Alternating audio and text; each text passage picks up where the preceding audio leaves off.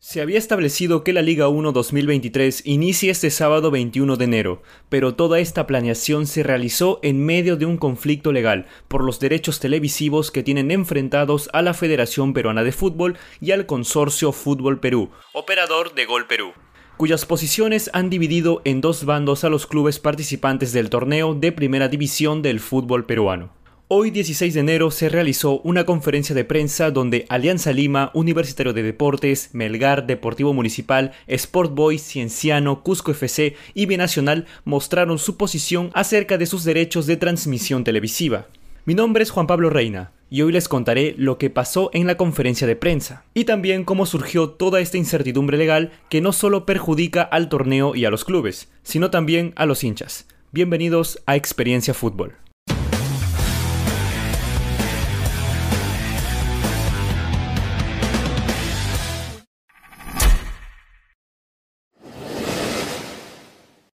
Esta disputa comenzó en agosto del año pasado, cuando la Federación Peruana de Fútbol comenzó el proceso de licitación en Chile y llegó a un punto culminante al menos de una semana de iniciar el campeonato, con amenazas de huelga y incertidumbre sobre qué partidos serán televisados y cuáles no. Este conflicto deja en jaque al principal ingreso económico de los equipos peruanos, montos que de no llegar a ningún acuerdo podría perjudicar a todas las partes involucradas. Muchas personas creen que este es un problema reciente, cuando no lo es, pero para explicarlo mejor, demos un pequeño viaje al pasado. Era el año 2018, y la FIFA le comunicó a la federación que vuelva a organizar los torneos de fútbol profesional, y con ello estaba incluido la comercialización y centralización de los derechos de televisión, los cuales había cedido al consorcio, o sea, Gol Perú, en el año 2013, durante la gestión de Manuel Burga, a cambio del 10% de los ingresos a cada club firmante. Nos vamos al 2021, exactamente al 22 de octubre, donde fue una fecha clave, ya que con aprobación de la FIFA y ratificación del TAS siete meses después, se aprueba por una amplia mayoría los nuevos estatutos de la federación en su asamblea de bases donde se indican que ellos son propietarios de los derechos audiovisuales de los partidos oficiales del torneo, por lo que una vez finalizados los contratos del consorcio con las instituciones deportivas, la entidad dirigida por Agustín Lozano, presidente de la federación, será la encargada de explotar comercialmente los derechos de acuerdo a su conveniencia. Casi 10 meses después, el 8 de agosto del 2022, la polémica llegó hasta Chile, país al que viajó Agustín Lozano con conocimiento de que, salvo cuatro clubes, los equipos culminaban contrato con Gol Perú a finales del 2022. Es aquí donde la federación decidió dar por iniciado el proceso de licitación para que todas las empresas interesadas en emitir la Liga 1 presenten sus ofertas. Los clubes no se quedaron con las manos cruzadas. Al día siguiente, Alianza Lima, Universitario de Deportes y Cienciano sentaron su posición en un comunicado, advirtiendo los problemas que terminarían sucediendo meses después, y señalando que, y cito, Somos los clubes quienes sufriremos las consecuencias económicas de esta innecesaria controversia, y confirmando que no serían parte de cualquier negociación de la federación al tener contrato con el consorcio. El proceso de licitación culminó el 10 de agosto, y la federación intentó explicar su polémica decisión de realizar la convocatoria en el extranjero apelando a un principio de neutralidad y objetividad. En esa misma línea señalaron que se invitó al consorcio, o sea, Gol Perú, a competir libremente y en igualdad de condiciones con otras propuestas, pero rechazaron el ofrecimiento. El jueves 11 de agosto, un día después de cerrado el proceso de licitación, se dio a conocer que la compañía global 1190 Sports había presentado una propuesta importante por la comercialización de los derechos televisivos. La experta en gestión y comercialización cuenta con experiencia en las dos ligas más importantes de Sudamérica, como lo son la brasileña y la argentina, además de la selección chilena de fútbol. Poco después de un mes, el 23 de septiembre, la federación anunció un acuerdo de entendimiento con la internacional 1190 Sports, indicando que el nuevo modelo de comercialización es uno, entre comillas, asociativo, centrado en, nuevamente entre comillas, el fortalecimiento de todos los activos y los derechos para permitir su explotación integral, y así maximizar el valor económico de la Liga 1. El pasado 3 de octubre, la Federación Peruana de Fútbol organizó un encuentro con los clubes, integrantes de 1190 Sports y asesores externos en el que la autoridad indicó que se atendieron con absoluta apertura y transparencia se brindará el soporte legal y económico a los elencos nacionales ante los eventuales procesos que se inicien por los derechos de televisión. El diálogo de la federación y algunos clubes no mejoró y ante ello Carlos Caro, vocero legal de la federación, explicó mediante un video los beneficios económicos que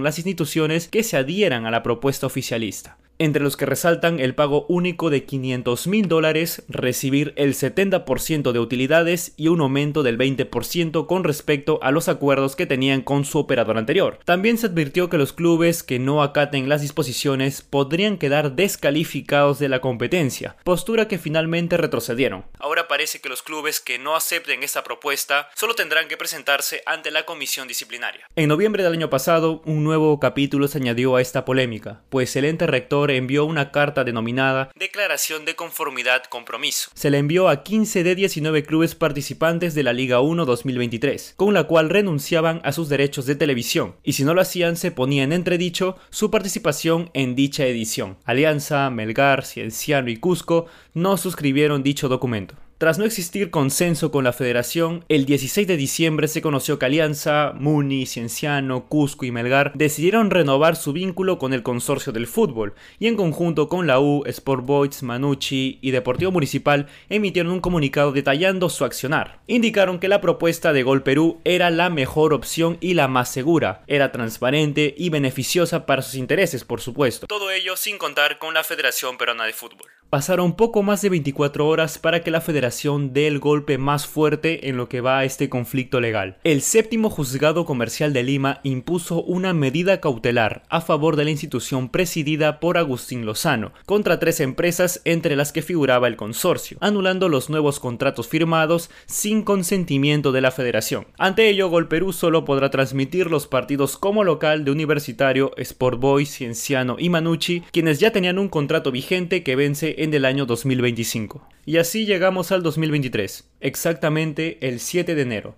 Tras la disposición del Poder Judicial, los ocho clubes que hasta el momento se encontraban alineados con el consorcio arremetieron y deslizaron la posibilidad de no participar en el campeonato local. Solicitamos que la Federación Peruana de Fútbol desista de la acción cautelar ante el juzgado comercial. Caso contrario, los clubes firmantes no participaremos en la Liga 1 2023 señalaron los clubes en un pronunciamiento. La agremiación de futbolistas del Perú, o la SAFAP, también juega su papel en esta batalla. Casi en simultáneo con la advertencia de los ocho clubes, instaron a convocar una reunión entre todas las partes y amenazaron que, de no hallarse una solución entre los 19 equipos aptos para la liga, incurrirían a una huelga.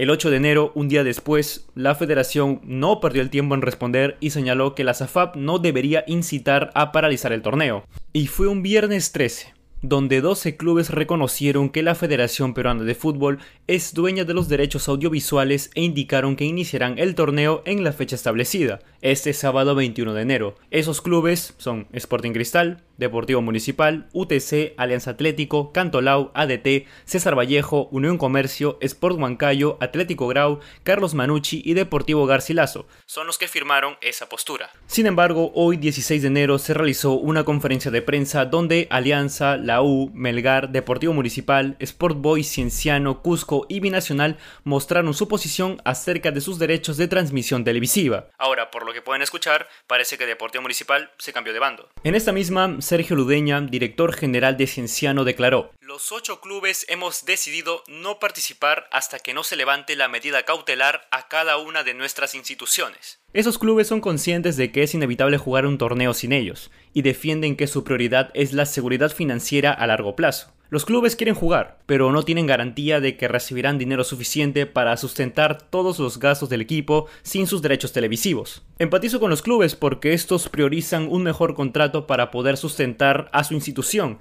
ya que sin televisión se pierden auspiciadores y se pierden ingresos. ¿Y con qué dinero se paga?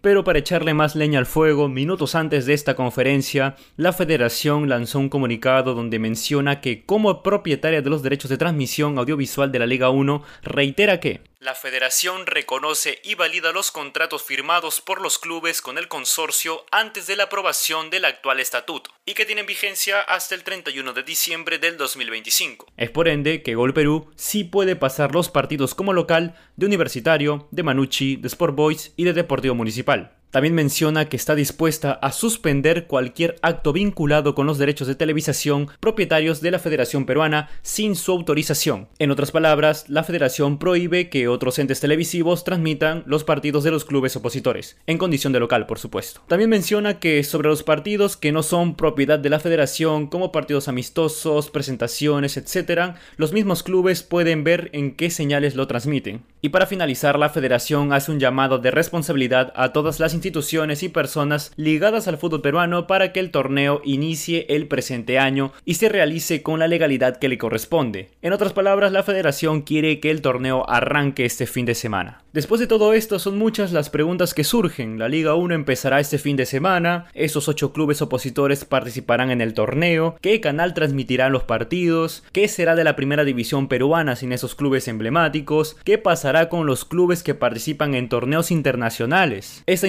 incertidumbre no solo va para las instituciones, sino también para los espectadores. Por ejemplo, algunos hinchas de Alianza ya compraron entradas para el partido contra Atlético Grau que va a ser en Piura. Ahora los hinchas blanquiazules no saben si deben o no viajar a Piura, los mismos hinchas de Grau no sabrán si vendrá el equipo visitante. Es más, analizando la hipotética primera fecha, si quitamos a los ocho clubes opositores, solo se podrían jugar tres partidos, el Sporting Cristal Cantolao, el César Vallejo Huancayo y el Deportivo Garcilaso contra Manucci. La federación permitirá que el torneo arranque con seis partidos suspendidos y ocho equipos fuera. Quien debe dar la cara y dar una solución viable es Agustín Lozano, pero exigirle algo así a este hombre es mucho pedir. Lamentablemente, estas y más son las dudas que genera esta complicada coyuntura del fútbol peruano. No olviden dejar su like, compartir el video y comentar qué es lo que piensan de esa situación y qué creen que va a pasar con nuestra querida Liga 1. Es posible que más adelante haya novedades, así que los invito a que se suscriban al canal y a que activen la campanita para que no se pierdan las actualizaciones del caso. Mi nombre es Juan Pablo Reina y espero encontrarme con ustedes en una mejor oportunidad. Hasta luego.